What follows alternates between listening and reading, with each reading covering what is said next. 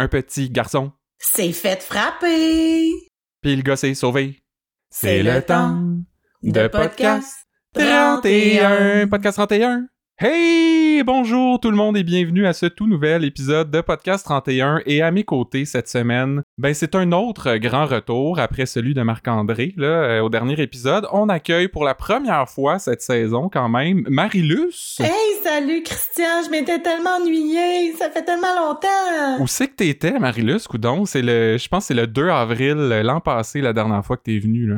Ben oui, mais là c'est parce que je suis je suis partie très très loin là de Montréal. Je suis présentement une nord-côtière. Oh, yo, yo, yo. Fait que ça a pris tout ce temps-là avant qu'Internet haute vitesse arrive chez vous, si je comprends bien. Là. Mais oui, c'est c'est ça. Là, il fallait qu'ils défrichent encore un petit bout de la route 138 là entre euh, Tadoussac et Bécomo. Mais non, je suis je suis bien arrivée et euh, c'est ça. C'est pour ça que ça fait longtemps qu'on s'est pas parlé. Mais moi, je voulais surtout savoir là comment est-ce qu'elle va ta tasse de podcast 31 Est-ce qu'elle survit au lave-vaisselle? Elle est toujours en bon état? Elle est toujours en parfait état et elle ne va jamais au lave-vaisselle. Cette tasse est interdite de lave-vaisselle et elle est interdite de toucher euh, à tous les autres membres de la famille. Il y a juste moi qui ai le droit de la prendre, cette tasse-là.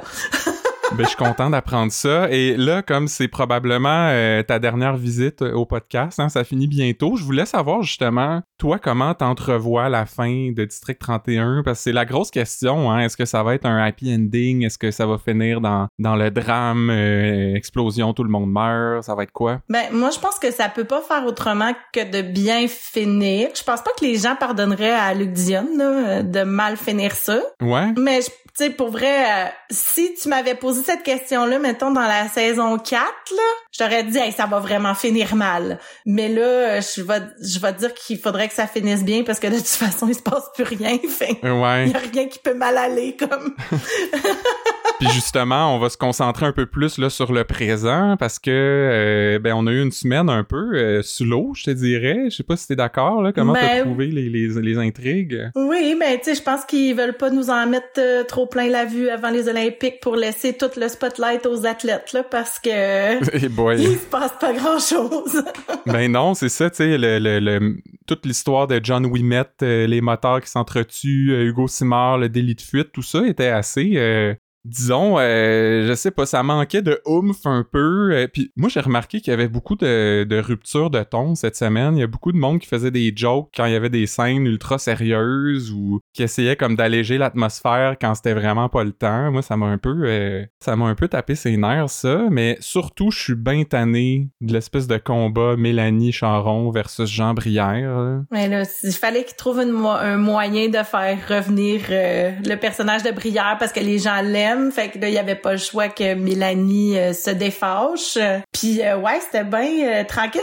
D'habitude, il y a toujours au moins un épisode dans la semaine où tu fais comme Hey, j'ai vraiment hâte de voir l'épisode du lendemain. Mhm. Mais cette semaine, il n'y en avait aucun comme ça. Ouais, c'est ça. C'était pas nécessairement des mauvaises intrigues, mais on dirait qu'on s'attachait à personne puis on se foutait un peu de ce qui allait leur arriver. là. Ouais, ouais, c'est ça, tout un petit peu tiré par les cheveux, le gars qui arrive avec son œil au beurre noir, puis que finalement, c'est le...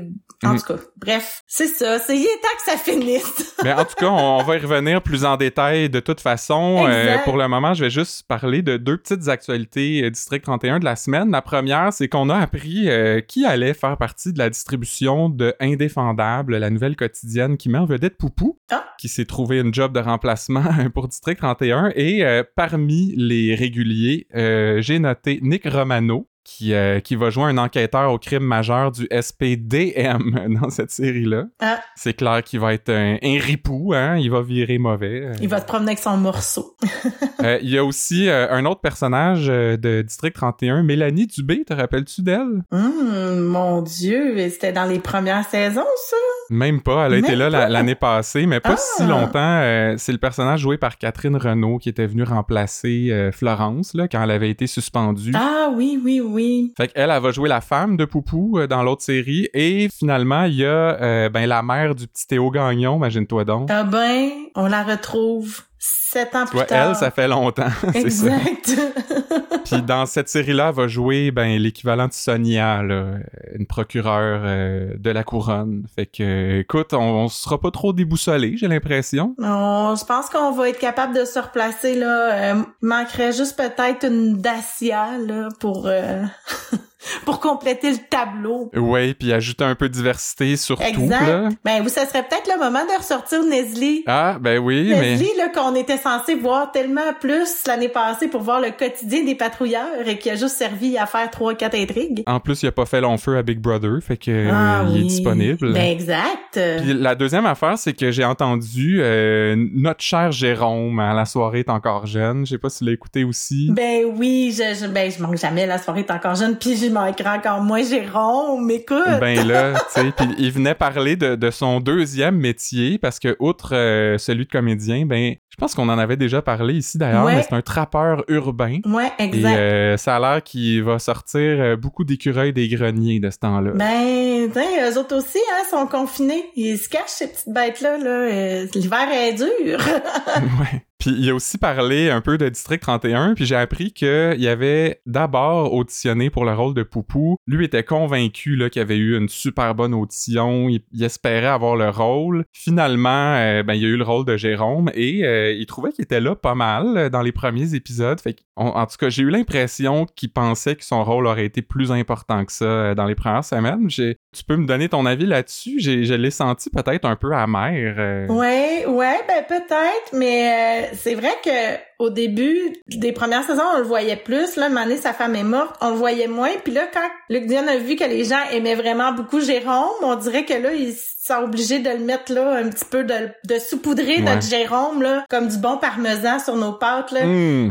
Écoute, il rehausse les saveurs à chaque fois qu'il est à l'écran, euh, Ah notre bon oui, Jérôme. oui, oui, il est comme le petit jalapeno là dans nos chips, Miss Vicky cornichon épicé. Donc, ben, avant de passer aux intrigues de la semaine, ben, c'est la petite plug Patreon d'usage et j'essaie toujours d'être créatif dans mes façons de quêter de l'argent au monde, là, parce que, hein, on va se le dire, c'est un peu ça, le principe. Fait que là, je me suis demandé, hein, parce que on le dit souvent, on fait tout ça de façon bénévole, puis j'ai fait des calculs pour voir si euh, j'avais été payé au salaire minimum depuis trois ans pour faire le podcast, ça donnerait combien? C'est environ, euh, je sais pas, entre 15 et 20 heures par semaine là, que je mets là-dessus. Disons 15 euh, pour être plus conservateur. Donc 90 épisodes, euh, ça fait 1350 heures. Et si euh, j'étais payé 13,50 dollars de l'heure, ce qui est le salaire minimum, ben ça me ferait 18 000 dollars en trois ans. Hey, quand même là. Fait que, ben c'est ça. C'est juste pour mettre les choses en perspective. Là. Je pense pas qu'un petit 5$ piastres par mois, c'est vraiment exagéré à demander. Là. Surtout que quand vous nous soutenez, ben ça vous donne des mimes exclusifs à chaque semaine et nos épisodes à l'avance. Par contre, si quelqu'un est prêt là, à me donner 18 000 euh, écoute, je- moi je suis pas regardant, je vais l'accueillir, puis je m'engage même à fournir des mimes à chaque semaine, même après que le podcast et District 31 soit terminé. Donc, euh, C'est un s'il y a, s'il y a un excellent. mécène euh, fortuné qui nous écoute, euh, appelez-nous. C'est un excellent deal, là. Je pense que même euh, Carl Walcott, là, le, le- celui qui interprétait Nestlé, il a fait deux semaines à Big Brother. Il pourrait te donner la moitié de son cachet, puis tu serais presque rendu à la moitié de ton 18 000. Fait Ben oui. resterait juste 9 000 à trouver. Alors, euh, les lignes sont ouvertes, mesdames et messieurs. Patreon. Donc, la plug est terminée. Plongeons tout de suite dans les intrigues de la semaine et euh, on va commencer ça avec Hugo Simard et Thomas Lisotte. On se souvient que la semaine passée, ça s'était fini sur Thomas Lisotte qui saute sur Patrick là, par-dessus la table en prison quand il sort la clé USB et euh, ben écoute, on n'a rien eu là-dessus cette semaine. Euh, je m'attendais peut-être à voir autre chose là-dessus, au moins savoir ce qu'il y avait sur la clé USB, euh, pourquoi ça l'avait autant euh, pompé. Fait que rien là-dessus. Effectivement. Mais sinon, on a passé la moitié, je pense, de l'épisode de lundi sur Hugo Simard et ça pourrait se résumer à assez peu de choses, en fait. Le 31 veut lui faire passer un polygraphe, il dit non, il s'en retourne en prison, fin. Fait que ça aussi, ça m'a laissé un peu sur ma faim. euh, mais quand même, il y a eu quelques petites choses dignes de mention là, dans cette intrigue-là. D'abord, il y a Patrick, euh, en début de semaine, qui essaie d'amadouer Véronique Lenoir en lui amenant un café. Mais je sais pas si t'as remarqué, le café, il y a une espèce de grosse maudite coulisse sur le côté. Il y avait eu un petit peu de difficulté dans le transport, je pense. ouais, ben écoute, je me demande de quoi il avait l'air de l'autre côté, parce que si c'est le meilleur côté qu'ils ont choisi pour montrer à la caméra, euh, je veux pas voir ce qu'il y avait de l'autre bord. Peut-être qu'ils se sont dit que ça allait se fondre dans le motif de la chemise de Véronique Lenoir. Là, tu sais, comme... Euh, ouais, c'est une, une, coulisse en dentelle. C'est ça, exact. C'était une dentelle de café. Et euh, j'ai quand même trouvé ça drôle aussi quand ils vont arrêter Hugo Simard, puis là, euh, Jacob, il chante « Mon cher Hugo, c'est à ton tour ». Ça, ça a beaucoup pogné sur les réseaux sociaux. en même temps, on dirait que ça ça m'a fait moins aimer euh, Yves Jacob. Je, sais pas, je l'ai trouvé un peu arrogant. Ouais, mais en même temps, Hugo Simard, c'est le summum de l'arrogance, de petite face à fêter dedans. Fait que je pense que Jacob, il fait juste, euh, il fait juste pour remettre un peu la monnaie de sa pièce, là, euh, quand ouais, il fait ça. Je, je comprends, mais je sais pas, on dirait que c'était comme une couche de trop, là. Puis Patrick avait l'air de mon avis, d'ailleurs. Mm. Fait que je me range toujours du côté de Superman Bissonnette. Puis sinon, ben, on a vu euh, Noélie qui est entrée en interrogatoire pour essayer d'intimider Hugo un peu. Et ça, ça a beaucoup fait réagir les réseaux sociaux aussi parce qu'il était comme, ah, elle devrait pas faire ça, est enceinte. Parce que, hein, on le répétera jamais assez, quand t'es enceinte, t'es plus bonne à rien. Non, ne fais surtout plus rien à partir du moment que t'es enceinte. C'est pour ça que tu devrais arrêter de travailler immédiatement dès que tu fais ton test de grossesse. Parce que, écoute, c'est comme euh, on a une bombe à retardement là dans l'estomac, dans l'utérus. C'est une vraie, c'est une vraie maladie euh, cette Ouais. histoire-là. Euh, mais ce que je trouve aussi, c'est que Noélie, ça a jamais été la plus intimidante. Euh, chaque fois qu'elle a essayé comme de se fâcher un peu ou de faire des gros yeux, je, sais pas, moi ça me convainc jamais trop trop, mais ça a eu l'air d'avoir son effet quand même sur Hugo. Il avait l'air un peu saisi euh, quand t'es rentré dans la salle d'interro. Fait que Moi, je pense que l'effet de surprise vient du fait qu'elle est rendue brune. ah, ça se Puis pourrait ça. d'habitude, il la voit blonde. Fait que je pense que c'est plus ça qui le saisit que son speech. Parce que moi aussi, je la trouve pas très intimidante. Puis tu sais, en, en même temps, tu sais, s'il voulait vraiment y faire du mal puis la tuer, je pense pas que c'est son petit euh, son petit bardassage dans la salle Ben, d'interro qui, qui peut le faire plier. Là, c'est quand même euh, c'est quand même un pas fin, Hugo Simard. Mais d'ailleurs, je pense que Florence a changé un peu de coupe de cheveux aussi, puis euh, notre collaboratrice euh, occasionnelle, Gabrielle, m'a écrit pour me dire, d'après moi, c'est parce qu'il prenait une photo de casting, puis il prépare la suite. Parce que le district 31 fini, ils veulent comme se dissocier un peu en changeant de tête. Fait que je trouvais que c'était une bonne théorie. Ah,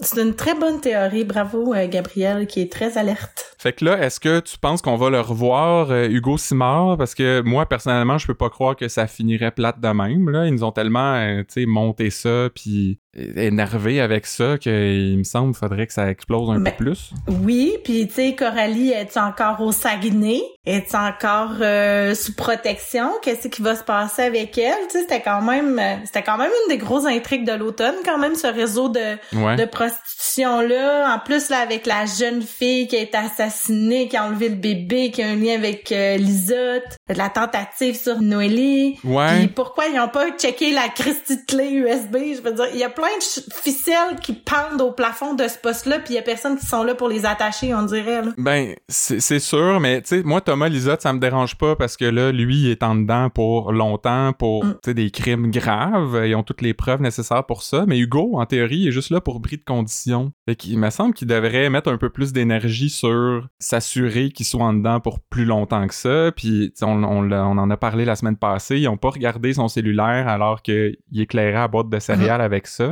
Euh, ils ont pas checké les caméras de surveillance autour. Même le système d'alarme, ils peuvent bien voir que Ouais. il y a quelqu'un qui l'a désactivé, ça doit être enregistré quelque part. En tout cas, d'après moi, on va le revoir, mais bon, en attendant, on va parler des amours de Bruno. Oh, le beau Bruno. Qu'est-ce qui se passe avec lui? Ouais, il est allé euh, déjeuner euh, avec la jolie Laurie. Euh, puis elle est pas juste jolie, là, elle est sûrement intelligente puis tout. euh, hein. Je veux pas la cantonner juste à, à sa beauté, hein. Hey, non, quand même. Et euh, ben, on a droit là à une autre date de qualité, hein, où euh, Bruno parle encore de ses enfants morts. Et euh, Laurie, elle a dit qu'elle veut pas d'enfants et que n'importe qui qui a un minimum de conscience environnementale devrait penser pareil. Hey, écoute, elle s'appelle Laurie, mais peut-être qu'il voulait l'appeler Laure, Laure Varidel. Ben ouais. Mais je sais pas, Laurie, moi je suis pas sûr que c'est le taux de reproduction du Québec qui soit vraiment le gros enjeu environnemental. là. Je sais que ça c'en est un, tu sais, en Chine, en Inde, en Afrique, mais je pense pas que c'est le Québec qui a vraiment le, le- le gros poids sur le- les changements climatiques à ce niveau-là. Non, on a juste à regarder ce qui se passe en Chine en ce moment avec des Jeux olympiques, pas de neige. ouais, c'est ça.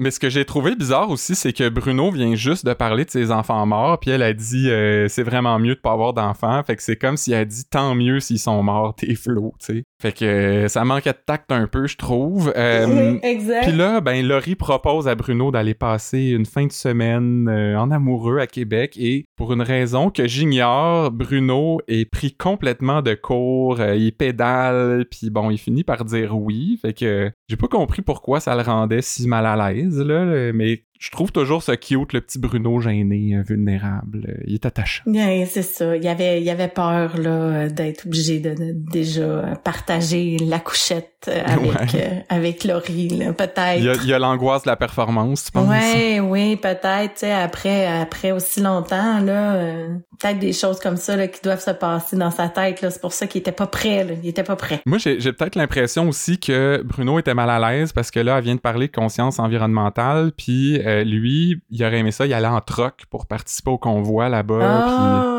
Oui. Tu sais comment il est souvent un mononcle dans ses remarques, là, je serais pas surpris qu'il soit un mononcle dans, bon, ses façons de penser aussi. Il doit cacher un, drapeau des confédérés, là, dans, son coffre de char, puis sortir une fois de temps en temps, là. puis après ça, ben, encore, euh, à ma grande surprise, Bruno décide de présenter Laurie à Daniel et à Carl Saint-Denis, qui sont par un heureux hasard, là, dans le même restaurant puis je dis à ma grande surprise, pas vrai, c'est la procédure normale, me semble, parce que moi aussi j'ai présenté Mélanie à mon boss euh, et au boss de mon boss à notre deuxième date. Je pense que tout le monde fait ça, me semble. Ben quand c'est la bonne, pourquoi attendre euh, ben, Présente-la à tout le monde, euh, amène-la tout le monde en parle, puis c'est réglé là. Euh. Ce qui m'amène à te demander, Marilus, c'est quoi toi ton feeling sur Laurie Parce que là, il y a bien du monde sur Facebook qui pense que elle cache quelque chose, ça se peut pas euh, qu'elle soit en amour avec Bruno, alors que on vient de le dire ici attachant. Ben oui, mais poudon, avec tout ce qui vient d'y arriver là.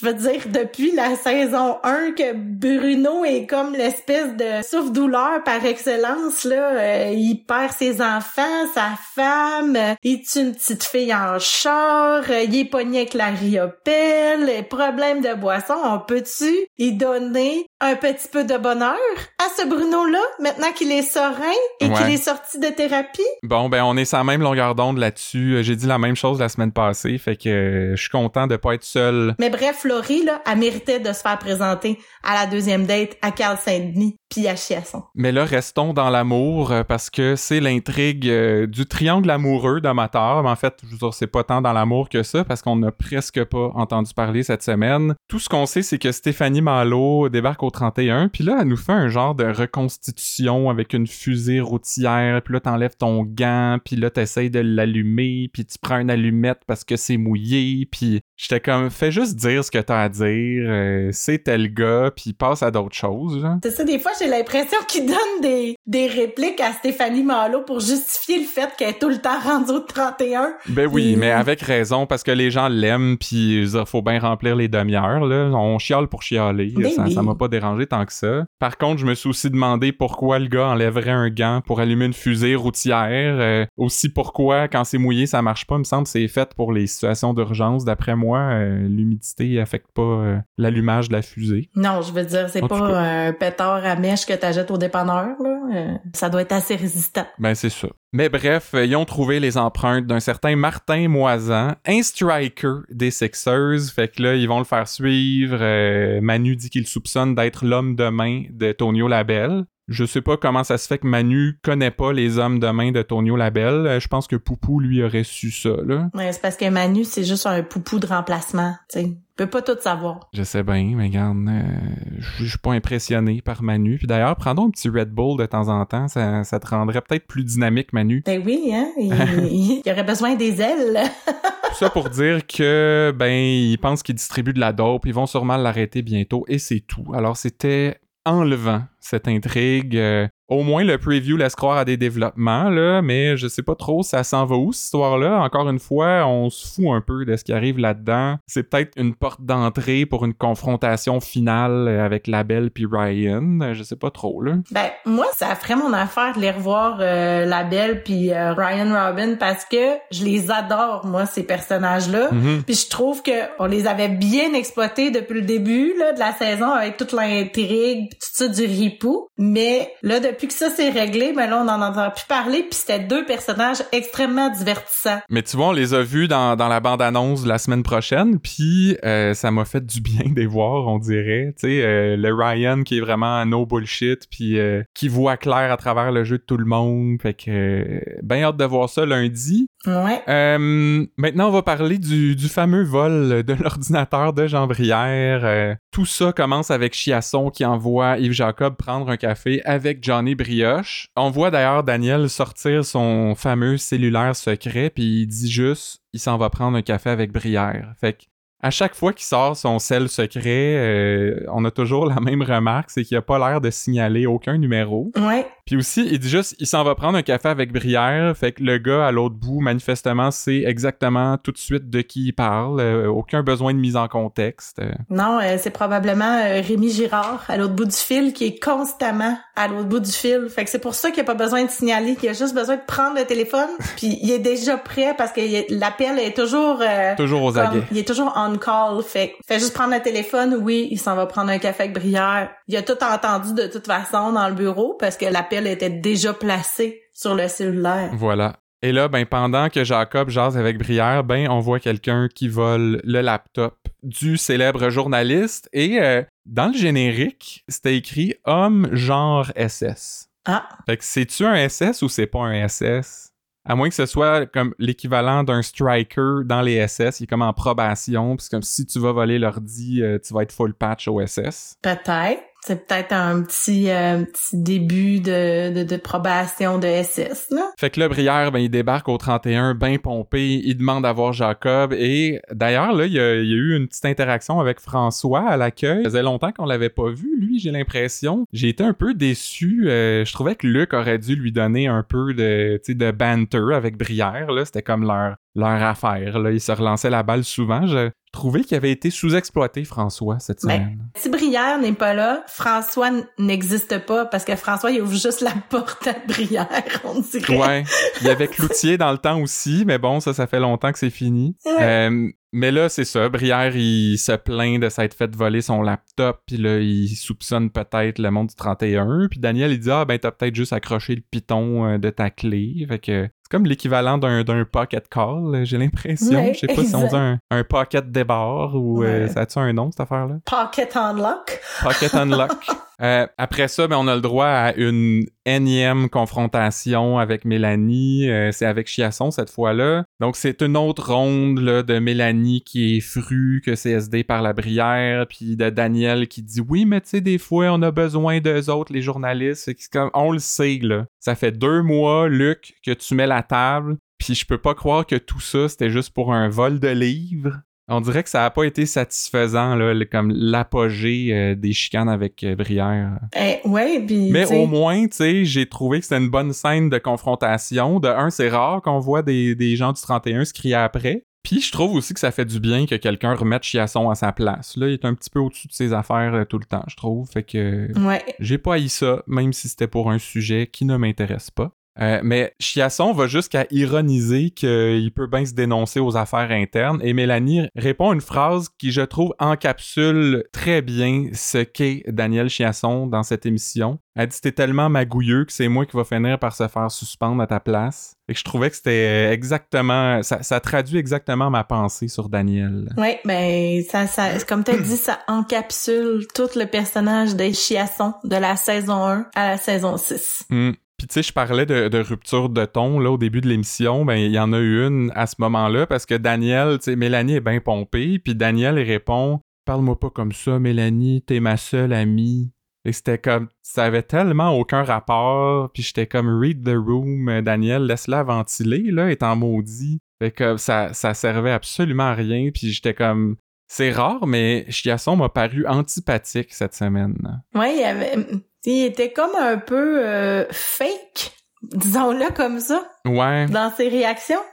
Ben oui, mais parce qu'il joue sur deux tableaux puis il essaye de faire comme s'il avait rien fait de mal, là, mais euh, en tout cas, j'ai, j'ai- je sais pas, moi j'ai eu bien de la misère avec Daniel cette semaine. Et euh, Jacob aussi, parce que là, il va, il va voir Chiasson à son bureau, puis là, il dit qu'il pense que c'est peut-être lui qui a orchestré le vol d'ordinateur. Et Chiasson lui répond « Et si bol, t'as le ciment craqué d'aplomb, toi là, là? » Ça, je pense que je vais commencer à utiliser cette ligne-là. J'avais jamais entendu ça avant. Moi, c'est crosseur de poule morte.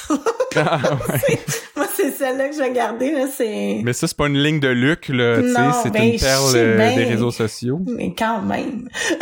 Mais, t'as le ciment craqué d'aplomb, je pense que ça entre dans mon vocabulaire euh, dès maintenant. Drette là, là. Ouais. Puis Daniel dit aussi que s'il avait voulu avoir le livre, ben il l'aurait depuis longtemps. Puis c'est drôle parce que j'étais très d'accord avec lui. J'étais comme pourquoi t'as pas fait ça? Pourquoi t'as donné la peine de voler un ordinateur puis d'élever les soupçons contre toi alors que je dire Maxime Blais c'est un geek, euh, c'est un, un as de l'informatique. C'est sûr qu'il aurait pu avoir accès au livre. Ben oui, il aurait pu tellement accéder à l'ordinateur à distance. Je sais pas pourquoi il avait besoin de physiquement l'ordinateur de Brière. Non, c'est ça. Puis Mais en même temps, tu sais, on n'aurait pas eu comme un épisode complet de District 31 s'il n'y avait pas eu ce vol d'ordi-là. Fait mais tu dis ça comme si c'était une mauvaise affaire. Là.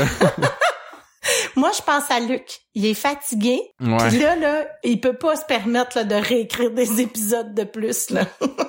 En tout cas, plus tard, on voit Daniel qui reçoit le manuscrit du livre de Brière. On découvre le titre qui est euh, exceptionnel, si tu veux mon avis. Ça s'appelle La police sur son 31.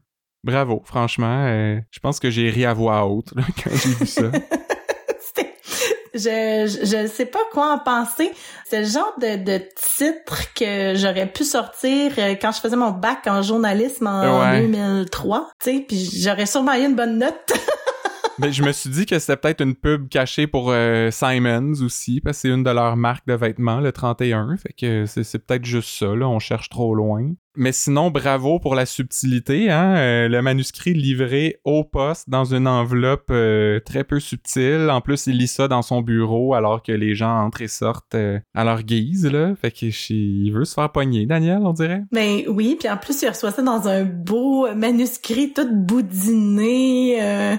sais, la grande classe là, de, de, de manuscrits. Là. Ben, c'est drôle que tu dises ça parce que un de nos fans sur Facebook qui nous a écrit J'aurais aimé ça voir Maxime Blais se rendre au bureau en gros avec sa petite clé USB pour faire imprimer puis boudiner le livre de Brière. Ah, Ça aurait été... euh, Juste pour revoir Maxime Blais, ça aurait valu la peine, mais euh, c'est vrai que ça aurait été euh, funny de voir ça. Moi, je veux revoir le catch Charret dans la peau de Maxime Blais avant la fin de District 31. Et bon, tout ça finit là sur la réconciliation de Brière et de Mélanie, ou en tout cas, kind of, là, sont en termes corrects, disons, si c'est pas en bon terme. Il l'appelle plus Mélanie Charogne, en tout cas, c'est déjà ça.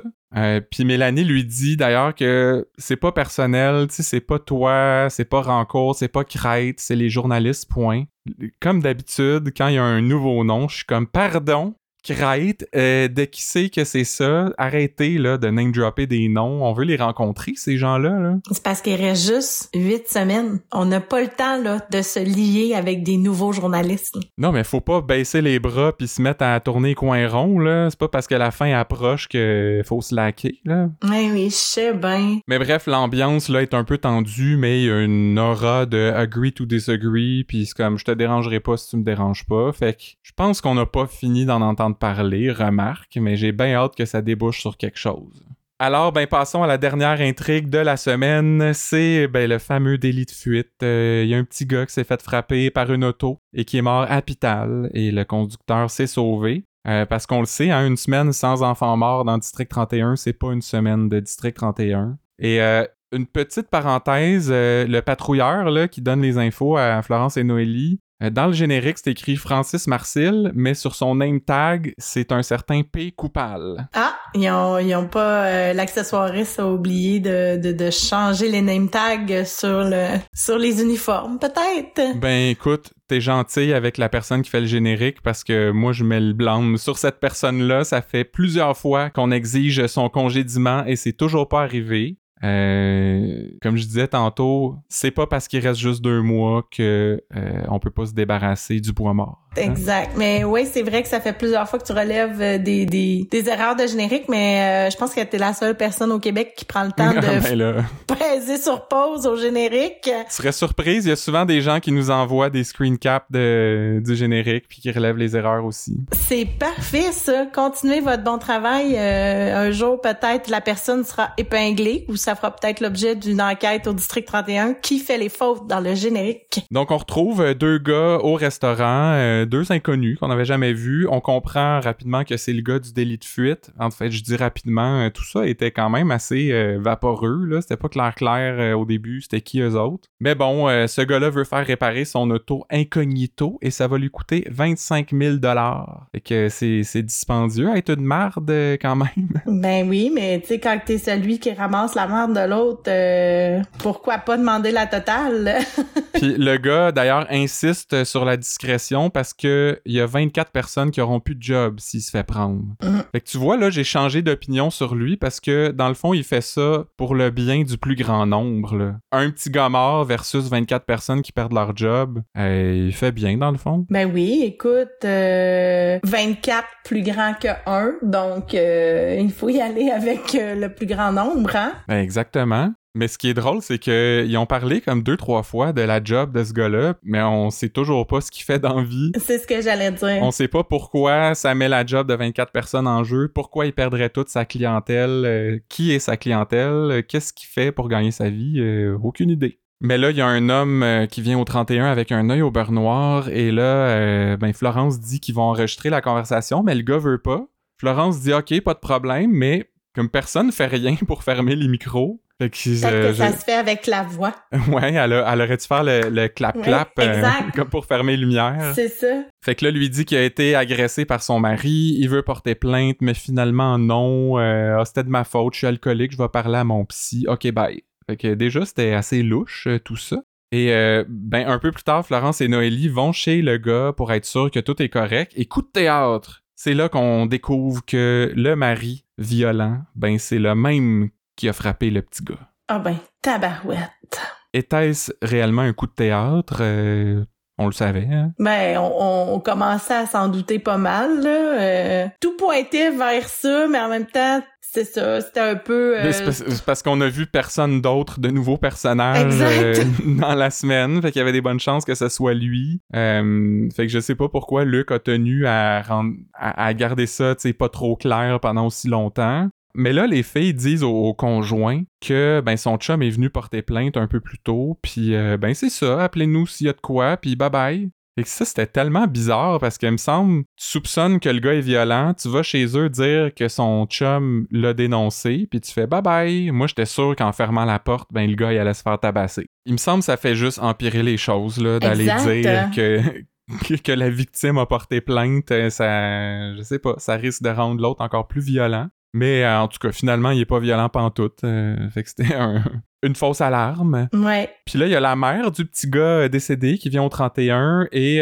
Bruno tient apparemment à lui dire qu'il a lui-même tué une fillette et perdu ses enfants en bas âge. Puis là, la, la, la madame, elle se sent full mal. Fait que j'étais comme, good job, Bruno, tu sais. Vous savez, euh, j'ai moi-même tué une fillette. Euh, c'est comme s'il voulait faire plus pitié qu'elle, tu sais. Puis comme, moi, tout ça m'est arrivé, puis je viens travailler pareil. Fait que euh, mets ton petit rouge à lèvres, puis sors de chez vous, tu sais. Mais je sais pas pour toi, mais moi, cette scène-là, je l'ai trouvée complètement inutile. Dans le sens ben où on n'avait pas besoin de voir la maman qui, qui se décompose parce que son enfant est mort. On sait qu'il est mort. On sait même à peu près qui qui a fait ça. Ils sont en train de travailler là-dessus. Tu sais, pourquoi ça prenait absolument la scène de la mère éplorée? Mais non, mais c'est pour humaniser euh, l'enquête. Euh, tu sais, Luc Dion fait un peu la même job euh, qu'il dit que Brière fait. C'est beurré épais pour, sais, rentrer dans l'émotion puis que les gens soient plus engagés là-dedans. C'est aucunement la première fois qu'il y a une, scène qui sert à rien autre que de nous rendre plus euh, attachés à l'intrigue. Mais là, c'est la première fois que ça me frappe à ce point-là. Puis, tu sais, c'était déjà la deuxième fois cette semaine là, que Bruno nous recensait sa triste histoire de il a perdu ses enfants, ta ta ta.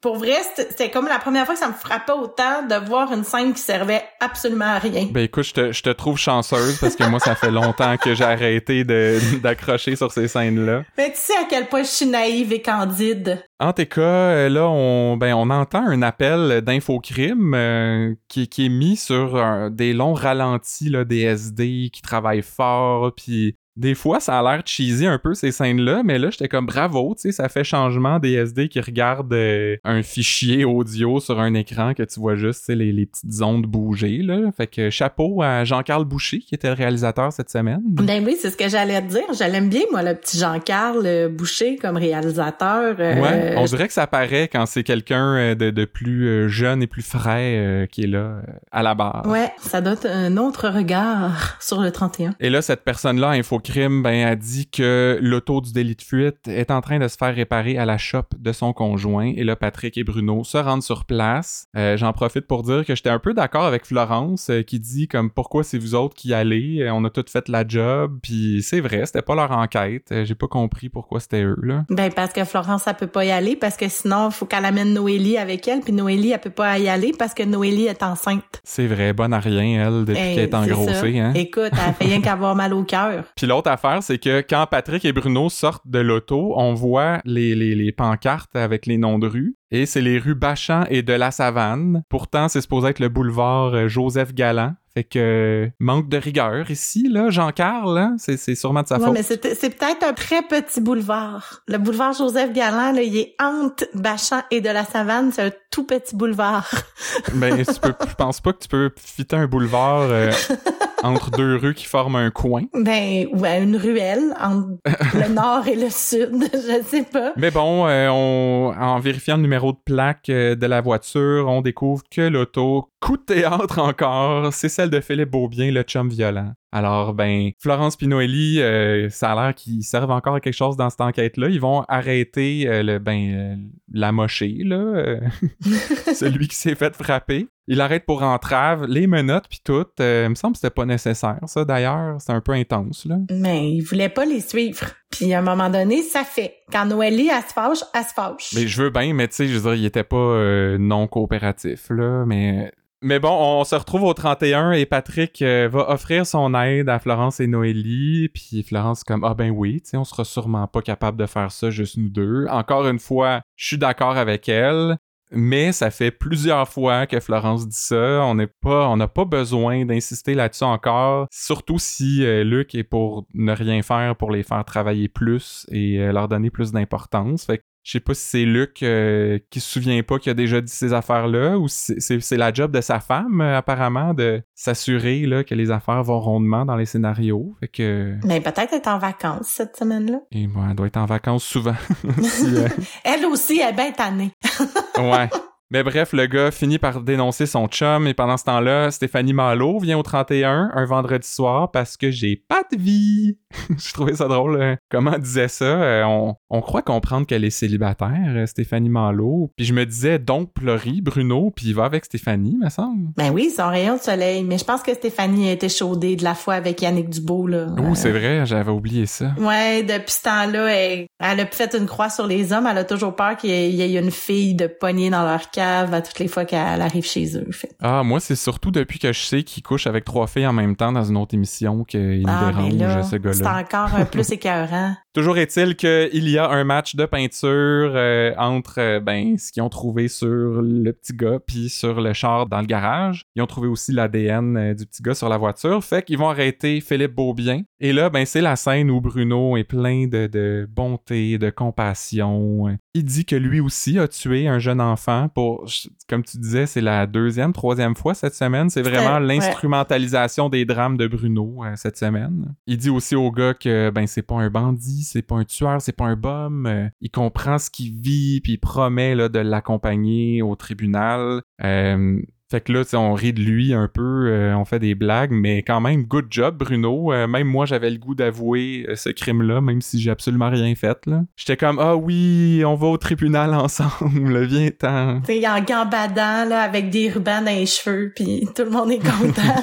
Mais euh, tu vois qu'il avait servi la même tactique au, que la saison dernière, là, avec le conjoint violent qui était l'ami de, de Florence, là, puis ah, finalement, t'es un bon gars, puis nanani, Ouais, puis ben oui. nanana. Mais là, comme t'as dit, c'est la troisième fois cette semaine, qu'on parlait des, des grands drames de Bruno, là. euh, Mais c'est la seule fois où j'ai trouvé que ça a servi à quelque chose. Ouais, que, exact. euh, au moins, c'était une bonne scène, celle-là. Et là, ben, tout ça se finit sur le bel hommage que Chiasson rend à son équipe. Euh, il leur dit, là, prenez la fin de semaine, reposez-vous, vous êtes ce que j'ai de plus précieux dans ma vie. Et avant qu'il finisse sa phrase, j'étais comme, ben oui, pis ta femme pis tes enfants, au moins, il l'a dit lui-même. Fait que j'ai, j'aurais pas besoin de chialer là-dessus. Et là, fermeture des lumières, rideau, euh, la semaine se finit comme ça. Et dire que le monde capotait pour ça sur les réseaux sociaux, parce qu'on on avait vu un extrait de ça dans un des, des previews de l'émission de, jeudi. Puis là, les gens pensaient que ça voulait dire que Daniel, euh, soit il prend sa retraite, ce qui était le plus soft euh, des hypothèses, ou qu'il s'en allait suicider.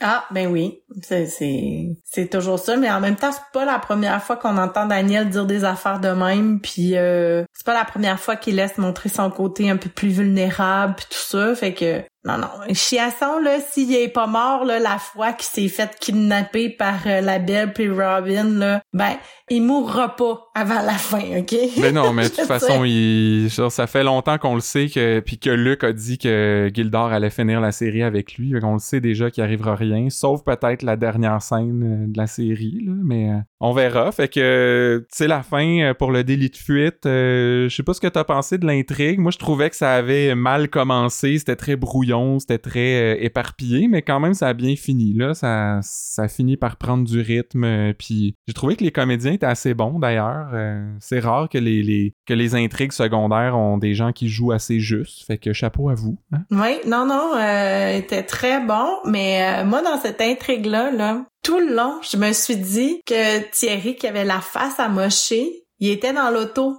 puis qui avait la face amochée à cause de l'auto, puis qui avait essayé d'aller dénoncer son conjoint d'une façon détournée. C'est vrai. C'est comme pour s'enlever le poids de la culpabilité. J'aurais j'aurais quasiment préféré que ça soit ça, mais bon. ouais, ouais, ouais.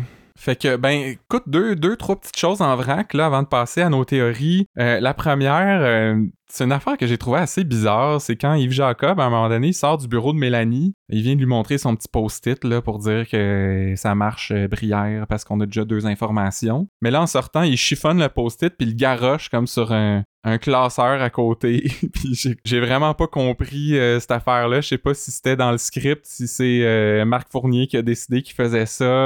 je me suis demandé si soit il y avait plus besoin des infos sur le post-it ou si c'était comme un fake juste pour convaincre Mélanie que Brière, ça sert à quelque chose, mais que dans le fond, il y avait personne qui avait appelé. En tout cas, c'était, bien weird, cette affaire-là. C'était weird, mais en même temps, c'était comme tout à fait dans le personnage, ça, ça coulait au bout. Là, tu sais, c'est comme une inspiration soudaine qu'il y a eu. Euh, je lui dis chapeau. Ouais, fait, en tout cas, c'est ça. C'était spécial. Euh, ce qui était spécial aussi, là, je voulais juste revenir là-dessus, parce que ça date de la semaine passée, mais euh, le fils de Poupou, ça a servi à quoi que Judith vienne dire qu'il était devenu agressif puis il veut s'en prendre au moteur? Euh? Mais là, peut-être que c'était quelque chose pour mettre la table pour ce qui s'en vient parce que là on revoit la belle. Oui, ben je pense que on va le revoir et que ça va avoir servi à quelque chose, mais dire, tant qu'à ça, dire mets pas la table trois semaines à l'avance puis là t'en parles plus puis là tout d'un coup ça revient, tu sais. Un peu comme le gars brûlé, mais je pense que ça va être la dernière fois que je reviens là-dessus parce que je voulais juste mentionner là, que j'ai lâché prise, Marilus, et j'espère même qu'on ne reviendra pas au gars brûlé parce que si c'est le cas, s'il revient là-dessus, c'est sûr que ça n'aura pas rapport, que ça va être des liens tordus qui sortent de nulle part, super alambiqués. Fait que tant qu'à ça, fais juste assumer que tu savais pas où ça s'en allait puis que t'as laissé ça tomber puis garde on te pardonne, le Luc, mais on dirait que je veux pas que ça revienne. C'est la même chose euh, avec la femme enceinte qui s'est faite tuer euh, la semaine 4. Alors, c'est ce qui termine nos intrigues de la semaine. Passons maintenant à nos théories sur ce qui s'en vient. Et euh, ben, je vais commencer. Moi, ma théorie, ça parle du livre de Jean Brière. Et en fait, ce que je pense, c'est que le livre de Jean Brière, ben, c'est District 31. Ce qui veut dire que depuis six ans, tout ce qu'on voit dans la série, tout ce qui est à l'écran, ben, c'est ce que Brière raconte dans son livre. Et la série va finir avec une espèce de sais, un espèce de fondu, là, comme si c'était dans un rêve. Puis là, on va se retrouver sur un groupe d'enfants assis en rond autour de Kim Yaroshevskaya, disons. Ah, ben oui. Et qui, elle, va dire Et voilà comment se termine la grande histoire du district 31. Aïe, aïe, ça serait Ah, puis aussi, euh, il y a une bombe qui explose, puis tout le monde meurt euh, dans la garderie. Hein, parce oh que c'est quoi District 31 si c'est pas des enfants qui meurent? Oh mon dieu! c'est tellement horrible. ben oui, mais ça prend, ça prend un punch pour finir ça de façon inattendue. Mais c'est parce que tu fais pas juste tuer des enfants, tu, tues Kim Yaroshevskaya et ça, c'est inacceptable. mais je, honnêtement, je sais même pas si elle est encore euh, parmi nous. Euh, elle est encore parmi nous. Mais en tout cas, je pense qu'on en aurait entendu parler si notre cher Franfreluche ou grand-mère n'était plus parmi nous. Mais tu vois, je Google en même temps et euh, elle aurait 98 ans présentement. Alors, on la salue, Kim. Salut, Kim. Que toi, ta théorie, Marilus, euh, où tu nous emmènes? Ben moi, ma théorie, c'est que c'est un petit peu, c'est pas très euh, étayé ni étoffé, mais moi je pense que justement, là, tu Noélie qui parle déjà de prendre sa retraite à Liberté 31, il arrête pas de parler qu'il veut s'en aller en région. Moi, je dis que les gens euh, du, du district 31, là, dépendamment de la finale, ils vont tous se retrouver euh, ensemble. Ça va être sur la, la terre d'Yves Jacob là, en région là. En Mauricie toutes les gens de District 31 vont se retrouver là et ça va devenir la commune 31. Ah. Alors, euh, c'est ça, Noélie et Patrick vont faire pousser des enfants et des légumes. OK. Euh, notre notre cher Bruno avec sa Laurie, ils vont devenir euh, des, des botanistes. Ils vont cultiver des fleurs pour pouvoir aller vendre ça au village puis avoir un petit revenu. Et Jacob va faire des meubles pour ben pouvoir meubler toutes les maisons. Ça va être des belles demeures en, en bois rond. Puis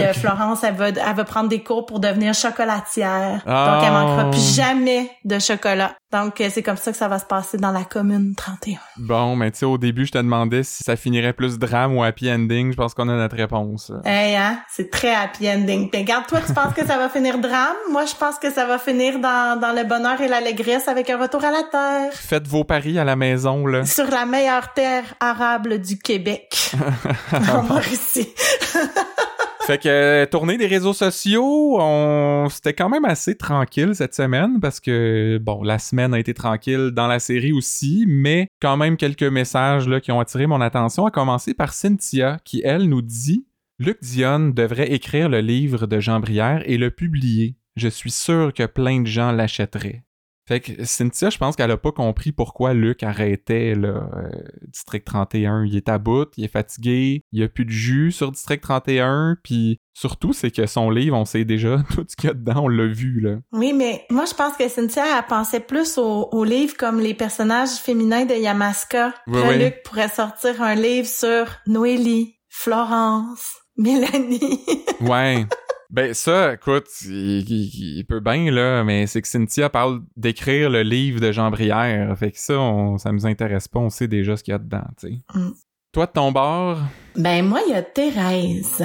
Alors, euh, Thérèse et Marcel oui. sont, sont probablement euh, sont sur la même longueur d'onde, euh, Thérèse et Marcel. Alors, Thérèse dit, j'aimerais qu'il aurait moins de commerciaux. Et Marcel dit, je trouve qu'il y a réellement trop de commerciaux. Ils font trois apparitions par demi-heure. Hey, ça tue du bon sens? Ça n'a pas d'allure. Trois pauses publicitaires par émission. Hey! On dirait que c'est la première fois que, que Marcel regarde la télé depuis genre 50 ans. ça fait combien d'années que c'est ça? Ben, c'est parce que même dans Plouf, il y avait des pubs. Ouais, c'est ça, exact. Au moins, c'est pas des, des plugs de Hello Fresh gros comme le bras, comme dans OD puis Big Brother, là. Ben oui, tu sais, c'est ça, là.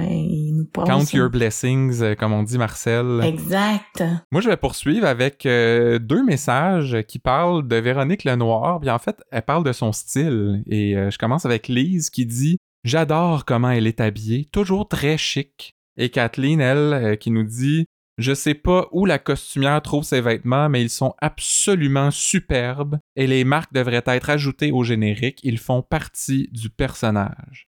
Fait que ça, je, ça, j'en parle parce qu'on a souvent plus euh, critiqué la façon de s'habiller de Véronique Lenoir, euh, qui est toujours dans la, dentelle et le froufrou. Et fait que je sais pas c'est quoi la marque euh, de ses vêtements, Kathleen, mais je peux te dire que si tu vas dans la section des nappes chez Linen Chest, tu devrais trouver ce que tu cherches. Là. Oui, ça, ou si tu t'achètes des petits napperons de papier en dentelle au Dollarama, ouais. puis t'en colles une coupe ensemble, tu as une belle chemise Véronique Lenoir. Fait qu'en encore des auditeurs euh, comblés par nos, nos, euh, nos commentaires éclairés. Et euh, là, on a un dernier petit message savoureux. Là. De Jeff. Ouais. De Jeff sur Hugo Simard qui dit « En prison, il va avoir le droit à la sandwich à la bite. comme cadeau de fête. OK. Premièrement, c'est-tu sa fête à Hugo? On, on sait-tu? Ben oui, euh, mon cher Hugo, Ah, c'est pour ton ça. C'est peut-être pour ça, écoute. euh, deuxième chose, un sandwich à la bite. Euh, écoute, je veux pas trop m'avancer là dans, dans les hypothèses, mais ce que je comprends, c'est que il va avoir une bite qui va être entre deux affaires, puis Puis probablement qu'Hugo sera peut-être pas tellement consentant Ouais. tant qu'il puis qu'il y aura pas le droit de prendre une bouchée dedans. Euh, ou à, à moins que ce soit une bifle, hein, comme Ah! on entend souvent, la soirée est encore jeune. Ceux qui savent pas c'est quoi, euh, faites juste euh, ben, googler. Hein? Mm. Bifle, vous serez pas déçus. Non. Alors, ben, la minute à fin neuf, euh, avant de terminer tout ça, euh, deux savoureuses citations cette semaine et euh, je vais commencer avec une espèce de petite altercation là, entre Bruno et Stéphanie Malo quand elle vient parler des traces de peinture qui ont été découvertes sur le malheureux petit Jérémy. Alors Bruno demande T'as-tu la marque Stéphanie répond Ben non. Bruno rétorque Ben là, je sais pas, moi, des fois, avec la peinture. Et Stéphanie dit Ouais, mais c'est des particules de peinture, là. On n'est pas devant une toile de Picasso. Toujours très à propos, cette Stéphanie. Mais ce que j'ai aimé, c'est que Stéphanie, on n'est pas habitué là, de la voir euh, faire de l'attitude, puis euh, avoir de la répartie, puis rétorquer comme ça. Fait que un autre côté d'elle qu'on découvre. Écoute, on- je pense qu'on va la découvrir de plus en plus jusqu'à la fin. Ouais. Euh, ben moi c'est euh, ben Daniel avec Jean Jean Brière quand Jean là débarque au poste après le vol de son ordinateur puis là ça Mhm. va aider j'ai un petit Patrick dans la gorge alors Daniel euh, demande à, à Jean Brière euh, as-tu une clé électronique toi? Et Jean Brière de répondre Euh, non non moi je me promène en Tercel 92 ben oui j'ai une clé électronique Oh, ça, je pense que c'est mon highlight euh, de la semaine. Mm. Je sais pas, juste Tercel 92, on n'entend pas assez ça dans nos séries québécoises. hein? Non, ça faisait la job. Moi, une Tercel, c'est mon rêve d'en posséder une un jour, mais il y en a plus beaucoup en circulation. Ouais, je sais pas, dans la petite vie, euh, Thérèse parlait souvent de sa Tercel. Je sais pas si c'est une 92. Il y a peut-être un lien à faire là. Peut-être. Alors sur ce, ben c'est déjà tout pour ce 80e épisode de Podcast 31. My Euh, il en reste juste 10, peux-tu croire? C'est comme le, le- le décompte officiel qui commence.